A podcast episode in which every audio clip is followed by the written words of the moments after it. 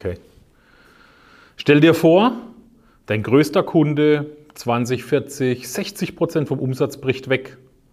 Oder einer deiner größten Partner wird dann plötzlich zum Wettbewerb und du hast echt ein Problem. Wie geht's dir dann? Ja, das ist uns alles schon mal passiert, die ein bisschen länger im Business sind, dass der ein oder andere Kunde weggebrochen ist und äh, oder sich irgendein Spin-off gebildet hat oder was auch immer. Faktisch, was passiert? Dir fehlen plötzlich ganz große Umsatzanteile. Und wie kompensiert man das? Das ist eine gute Frage. Ähm, der Trick ist, dass die Umsatzanteile, die wegbrechen, erst einmal nicht spontan zu ersetzen sind. Das heißt, man hat einmal einen Katalog Notfallmaßnahme. Kosten einsparen, zu andere Stammkunde gehen, wie man das erweitern kann und, und, und. Also diese ganze Notfallmaßnahme, ich denke, die sind jedem klar, was er da zu tun hat. Aber die Frage ist, wie kannst du dich systematisch aufstellen, dass weder ein Partner äh, der plötzlich zum Mitbewerber wird, noch ein Key-Kunde, der dir wegplatzt, dir tatsächlich so viel auf, dein, auf deine Geschäftsperformance hauen kann. Wie kannst du das verhindern?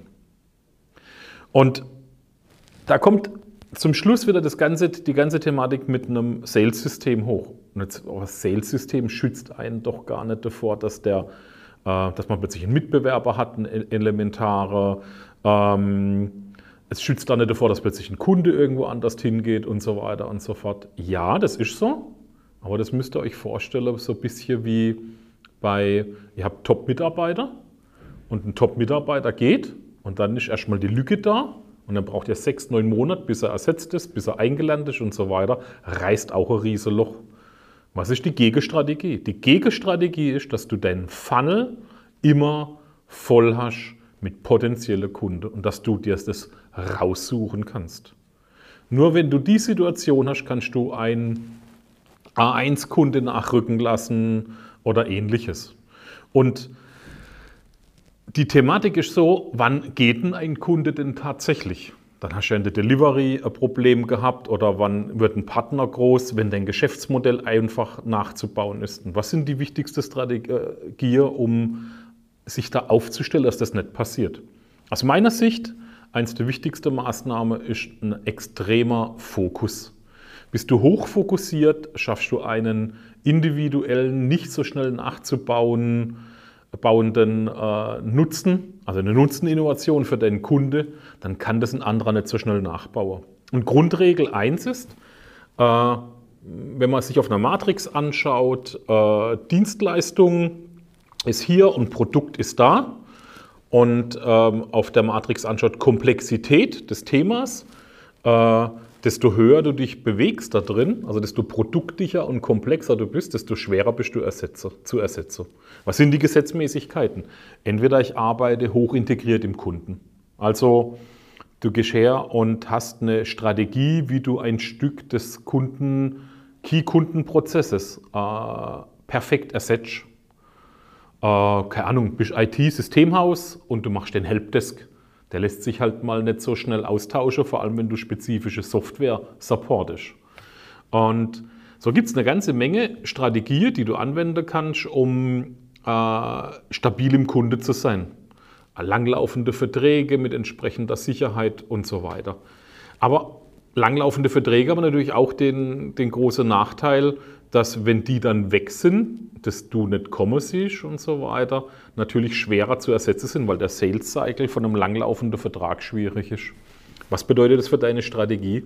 Idealerweise gehst du her und hast ein äh, Setup aus Neukunde, also Projektaufträge und du hast langlaufende äh, Verträge als Mix, weil dieser Mix hält dich stabil. Aus dem Projekt kommen langlaufende Kunden und du hast einen gewöhnlichen Neukundegewinnungsprozess. Hast du nur vier, fünf Kunden mit denen langlaufende Verträge und die sind weg, dann hast du natürlich das entsprechende Problem. Das heißt, du brauchst auch ein Stück weit ein Vorprodukt oder ein kleines, leichtes Projektprodukt im Vorfeld, äh, das dir A, den Funnel füllt, du B, den Funnel exakter ausmessen kannst und äh, C, dass du einfach mehr Kunden im Vorlauf hast. Und meine Empfehlung ist, wenn du gut positioniert hast, du vier oder fünf Kunden von mir aus, mit denen du machst 80 Prozent vom Umsatz. Und es sind alles Verträge, die laufen hm, ein Jahr oder ein halbes Jahr oder von Monat zu Monat, aber über Jahre hinweg. Ähm, bau dir ein Vorprodukt. Ja? Bau dir ein Vorprodukt, das im Sales Cycle vor deinem Serviceprodukt steht. Beispiel, du hast eine Softwareentwicklung und äh, bevor eine so eine Softwareentwicklungsauftrag gegeben wird, passiert ja meistens eins, dass der Kunde drei, sechs, neun Monate vorher darüber nachdenkt, was er im Produktmanagement tun kann und so weiter. Da gibt es Design Thinking Prozesse, da gibt es alle möglichen Überlegungen. Und wenn du da kleine, leicht zu verkaufende Festpreisprodukte hast, bist du in einer frühen Phase beim Kunde schon mal gesetzt und deine Wahrscheinlichkeit, dass du dann später auch engagiert wirst, ist viel höher. Plus du hast einfach permanent Neukundekontakt, was dich nicht so abhängig macht von den Servicekunden. Aber warum ist das eigentlich so? Warum gerade so viele, vor allem Dienstleister, in die Situation, dass sie von wenigen großen Kunden abhängen? Gerade wenn du eine kleine Firma bist und lieferst an Konzerne oder an Firmen mit 1000 Mitarbeitern, hast du oft langlaufende Verträge und äh, du bist halt von ein paar wenige Großkunden abhängig. Das ist natürlich ein riesiger Komfort. Du hast permanent Ertrag, du hast Berechenbarkeit und so weiter und so fort. Und das lullt einen auch echt ein. Man wird langsam, man wird träge, man kümmert sich nicht drum. Manche Firmen kommen rechtzeitig und sagen, oh, ich brauche ein Sales-System, ich habe zu viel Umsatzanteil an wenige Kunden, ich möchte präventiv was tun. Finde ich sehr clever. Ähm, funktioniert meistens auch dann noch viel besser. Wenn du schon mal in Druck geraten bist, hast du natürlich das Problem, du mit dem Rücken an der Wand einen Ergebnisdruck hast und plötzlich musst du was Neues bauen, ein Sales-System und hast gar nicht so die Ruhe dafür. Also ich empfehle natürlich äh, Ersteres, ja, also gerade wenn du wenig Kunde hast und gerade wenn die hohe Umsatzanteile haben, setz ein Sales-System auf, bau ein Vorprodukt und so weiter und so fort, dass du die Situation vermeiden kannst, dass dein Funnel immer in Bewegung ist, dass da immer Füllstoff drin ist, dass du dich immer weiter bewegen kannst. Und es hält dich auch rege. Und okay, ist es mal passiert? Auch kein Problem. Nach meiner Erfahrung in viele von den Sales-Maschinenbauer-Projekten haben wir die Situation, dass oft in, den, in die Details reingeschaut wird. Also wir analysieren Ertrag pro Kunde, Ertrag pro Leistungsart. Und ähm, wir haben, es gibt Produkte, die skalieren ertragsmäßig. Das heißt, das heißt, du hast keine Verbindung zwischen Umsatz und Herstellkosten.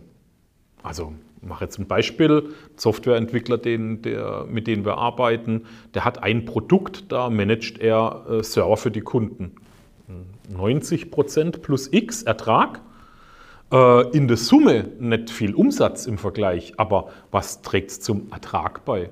Das heißt, du kannst dann auch hergehen, darüber nachdenken, welche Produkte da drin du fokussierst. Und dann passiert auch ganz oft sowas, dass die, es werden die Kosten pro Neukundengewinnung nicht gemessen. Gerade wenn du nur wenige Kunden hast, wozu sollst du das machen? Die sind ja da. Äh, es werden die Herstellkosten nicht genau bedacht. Also echte DB1 wird nicht genau angeschaut. Das heißt, du hast oft Hidden Champions im Ertrag in deiner Firma, die nicht identifiziert sind. Und wenn dir ein Kunde wegbricht, der bricht Umsatz weg, dann ist es ja wichtig zu wissen, wo kommt wirklich Ertrag für dich raus. Und ich habe noch kein einziges Kundeprojekt erlebt, wo nicht mindestens ein bis zwei Überraschungspakete da drin waren, weil das so nicht gemonitort wird normalerweise. Gerade wenn du wenig Kunde hast, das Controlling einen ganz anderen, einen ganz anderen Fokus hat, wie den Deckungsbeitrag pro Leistungs- oder pro Kundeart. Ich habe mal ein Beispiel. Ich hatte die Situation selber, roundabout 10, 15 Jahre her. Wir hatten KMU-Kunden, Systemhaus, wir hatten großer Mittelstand und wir hatten Konzerne. Und ich habe jedes Jahr zwischen Weihnachten und Neujahr habe ich äh, nachkalkuliert, was sind die ertragreichsten Kunden. Und dabei kam raus, dass wir machen, wir hatten damals unter 20 Prozent Mittelstandskunden, also kleiner Mittelstand gemacht. Und 80 Prozent der Kommunikation im Haus waren um die Kleinkunden herum.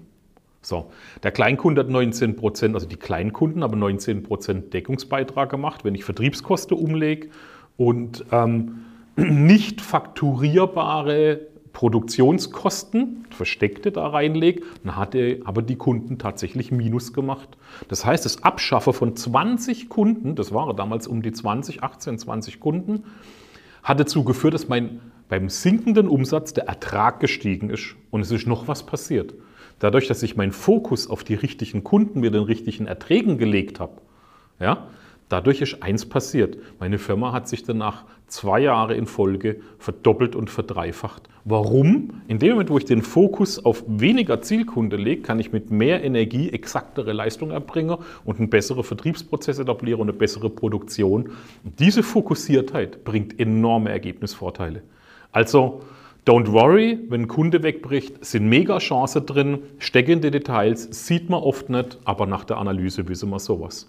Und wenn ihr wissen wollt, wie man sowas machen kann, ähm, wir haben einen Online-Sales-Check, Links findet ihr unten, oder ein halbtages Live-Seminar, wo ihr wisst, wo ihr eure Schwachstelle analysieren könnt oder eure Chance, äh, um dann selber entweder vorbereitet zu sein oder vielleicht zu reagieren.